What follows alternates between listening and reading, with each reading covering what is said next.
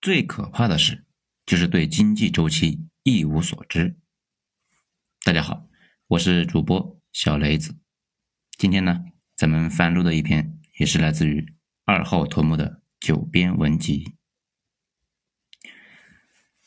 大家呢听到最频繁的一个词，那就是寒冬。全世界都在叫苦连天，那又是裁员又是闹腾的，在一些国家呀。又引发了别的问题，而且呢，有小伙伴还比较纠结，什么时候才是创业进取的好时机呢？什么时候那又是该待在家里边静观其变？其实啊，一句话那就说明白了：凡事最好在周期启动的时候做。那又该怎么识别周期呢？下面就给大家来讲一讲。在我的印象中啊。似乎每隔几年就会有人说寒冬来了，但是呢，过一段时间那也不提了，大家都又红红火火的跑去过日子了。这其实就是经济周期。经济上行变好的时候啊，大家是过得顺风顺水，那有声有色，斗志昂扬啊。到了经济下行呢，企业盈利的能力下降，不涨工资，甚至开始裁员的时候，是大家感觉到最明显的寒冬。就是经济周期的谷底。那么问题来了，为什么会有经济周期呢？这个呢，信贷就带来一个新玩法。这个呢，就要从一个经济的运行基础来说起。信贷，农业时代的商品呢，生产那都是小作坊式的，融资的模式那也很简单，就是自己攒钱，自己投资。比如啊。有一个裁缝开了个小店，啊，生意还不错，打算呢在另外一条街上再开一家。那他就会把现在这家的盈利啊，就给攒起来，作为下一家的一个前期投入。这个资金的积累的过程很漫长，但是风险很小。即使新店的生意不好或者经营不善倒闭了，并不会影响老店的营业。再比如啊，大家那个熟知的爱马仕。他呢，最早就是一个做马具的小作坊。初代头目爱马仕本人呢，也是一个出身微寒的皮匠工人，用了近百年才把那个小作坊搞成了一个稍微有规模、有样的一个大厂子。中间的逻辑，那就是缓慢积累利润，然后啊，用这些利润去扩充业务，开新的厂子、新的店铺，不断的滚动，熬死同行，成为国际巨头。这种慢悠悠的发展速度啊，让现在的很多企业家看的话，那真的能急死！不过那个时候大家都是这么玩的。直到工业化时代的到来，银行业强势介入，才改变了玩法。工业时代的商品呢，生产模式那都是大规模的、专业化的生产，前期投入巨大，需要厂房、流水线、工人等等。自有资金的积累，很明显啊。是不适合这种生产模式的，需要呢有大规模、更专业的融资模式。银行资本市场就是为了适应这种大规模的融资啊需求而出现的。这有了银行资本市场，就意味着可以借钱了，这也就是信贷。企业呢可以向别人借钱啊，比如发行股票、债券等等等等，就从市场里面筹集资金。然后投入生产。个人呢，也可以向未来的自己借钱，以时间换空间。就比如买房贷款。再比如啊，大家熟知的德意志工业，就是呢银行贷款催收的，这几乎一夜之间那就出现了。在普法战争之前，德国啊，就是那个时候还没有现代德国，只是一堆的小国家而已。他呢也是工业底子薄弱，但是等到普法战争结束的时候，抢到了煤炭和钢铁的矿产之后啊，就狂上产能，从银行贷款修铁路啊、盖工厂、发展重工业，而且开始大规模投资新科技，就很快就成了欧洲强权国家。美国那也一样，美国建国没多久就疯狂的上产能搞基建，哪来的钱呢？基本呢。都是到英国融的，也就是去英国的国内发行债券。那个时候的英国跟现在是不一样的，是世界资本之都，大家呢需要钱都得去找英国人。这大清还那个战争赔款也得去找英国人贷款，美国人借钱修铁路、修运河，那是热火朝天呢。如果没有银行筹集资本，德国和美国基本呢不大可能发展得起来。再用马克思的话说呢，如果攒够钱才修铁路，那铁路啊永远也修不起来。现在的产业模式，那就是先借钱再建设，赚钱之后还款，就相当于啊把未来的钱搬到现在来用，或者说呢把大洋彼岸的英国闲置资金搬到美国来用。这也是金融最大的功能，可以跨时间、跨空间来配置资源。那这样做啊，也有个大问题：美国那些年，这每隔几年就会金融危机，那欠钱太多还不上，破产重组之后，继续去借钱。比如大家熟知的摩根财团，最早呢就是美国在英国的金融剑客，拿着美国的项目去英国融资来借钱。将来还不上，再去搞债转股什么的。现在的经济呢是依赖信贷的，但是信贷是自带扩张和收缩周期的。那信贷的扩张和收缩周期与经济的繁荣和衰退这个周期啊是重合的，并且是相互促进的关系。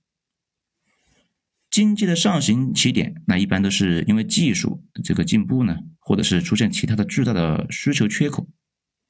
比如啊，美国上世纪的互联网非常繁荣，日本家电的狂潮，还有这一轮中国的移动互联网大爆发。咱们呢，先举个例子，大家来感受一下。一八四七年，英国发生了一次金融危机，这连大英帝国的央行英格兰银行那差点都倒闭了。当时的情况呢是这样的：一八四三年，大清跟英国的鸦片战争，那不是战败了吗？清政府就同意五口通商，就全面开放中国的市场。那可是三亿人的超大市场啊！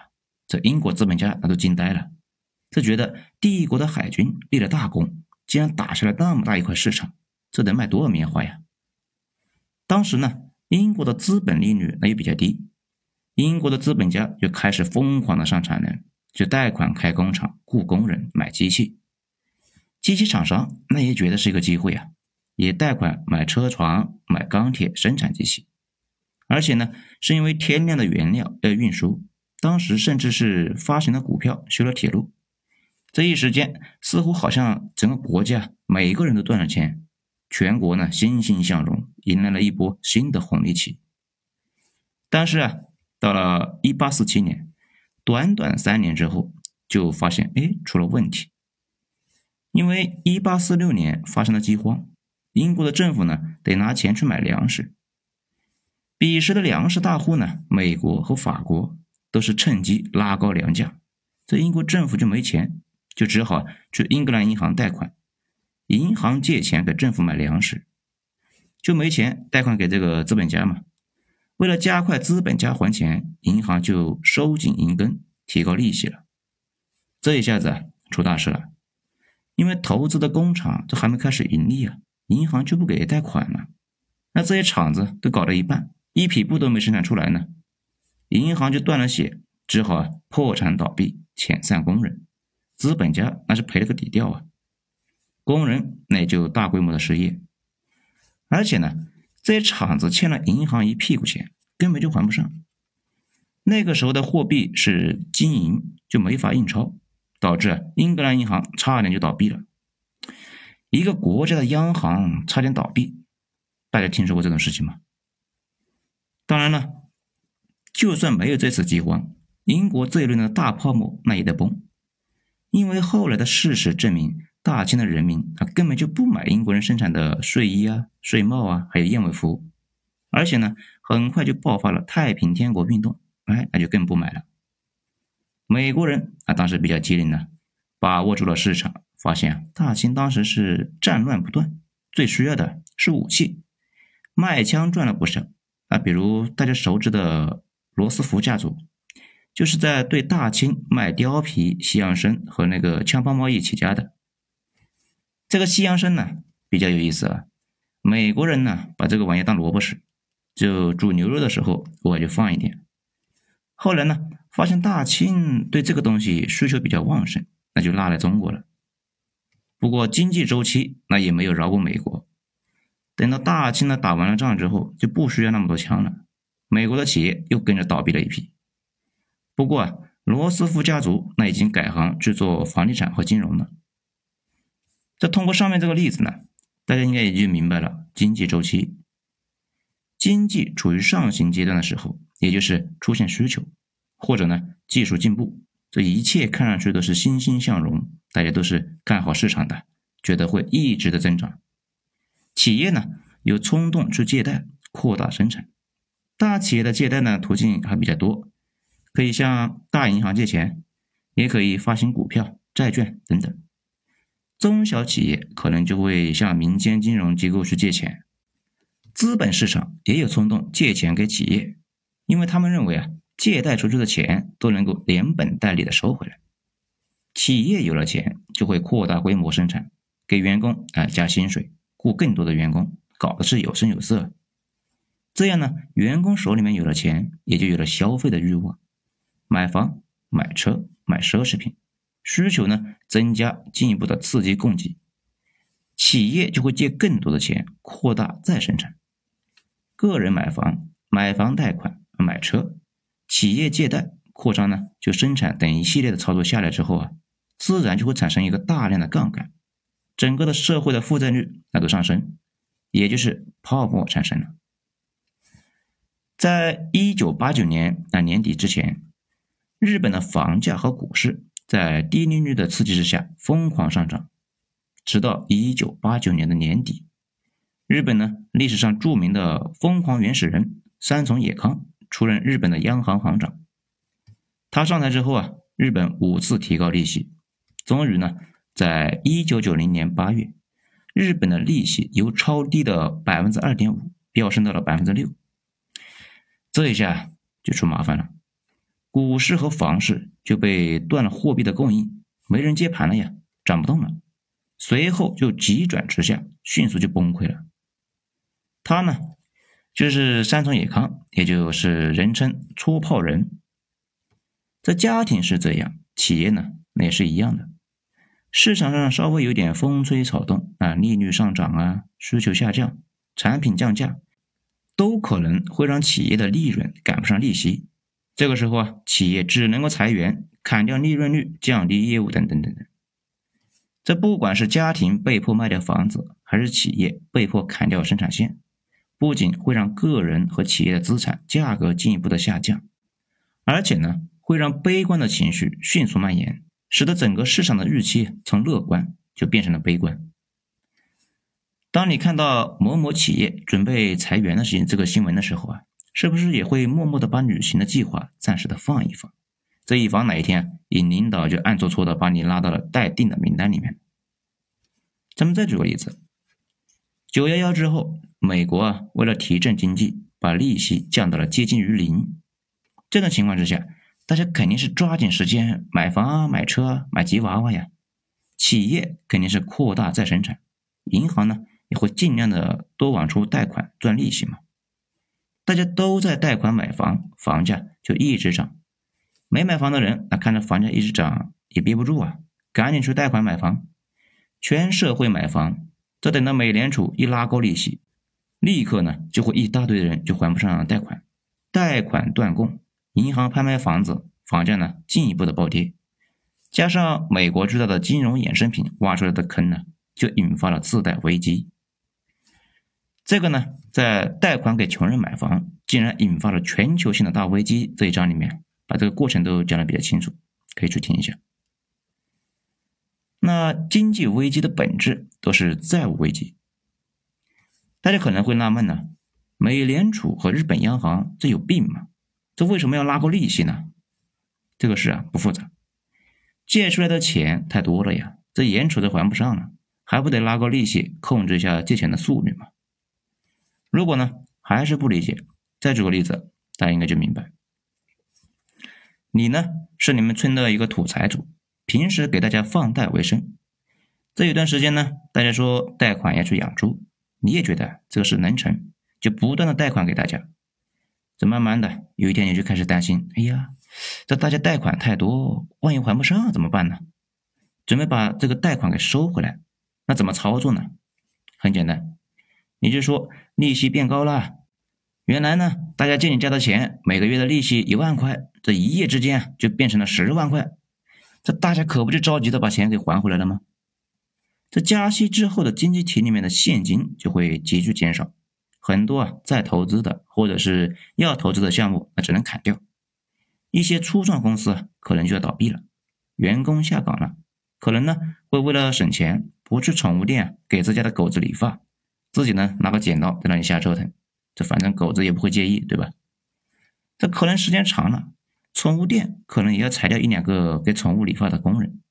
这店长啊觉得，哎，反正人少了嘛，不如自己亲自上。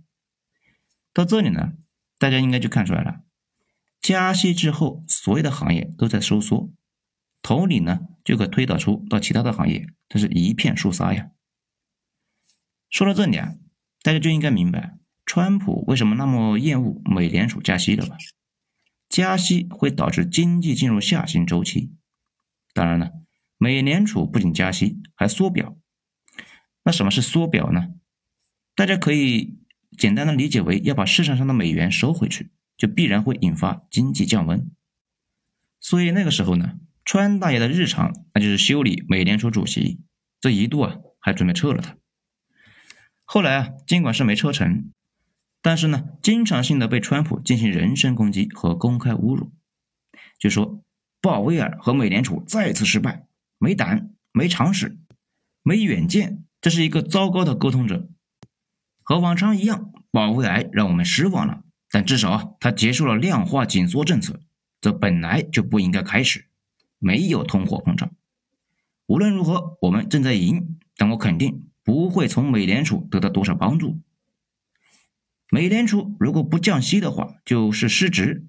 看看我们在世界上的竞争对手，德国等国家借钱还有收入，美联储加息太快，降息太慢啊，等等等等。反正这些话呢，都是川宝宝在推特上面发布的啊，大家可以看一下，就知道他为什么有多反感这个加息缩表了。当然了，川普呢也有少还国债利息的打算，毕竟啊。川总上台之后，那又是减税，又是搞经济刺激，这欠了一屁股的钱。现在美国政府呢，被国债那压的是喘不过气来。如果利息低一点，那就可以少还钱。可是持续低息就意味着泡沫会进一步的被吹大。至于怎么收场，我们唯有拭目以待。到现在呢，大家应该就明白了经济学家经常挂在嘴上的那句话了吧？经济危机的本质。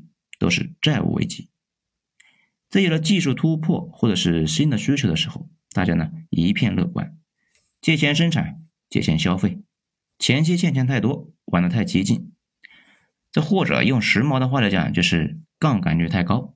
等到大家都意识到风险的时候，银行就开始不再随意的放款，还不上了，破产倒闭，遣散工人，经济危机呢，那就来了。等到该破产的已经破产完了之后，该还的钱也都还了之后，杠杆率下去了，银行呢自然就会调低利率，等着下一次的喷发。好了，今天就讲到这里，精彩下次接着继续。我是主播小雷子，谢谢大家的收听。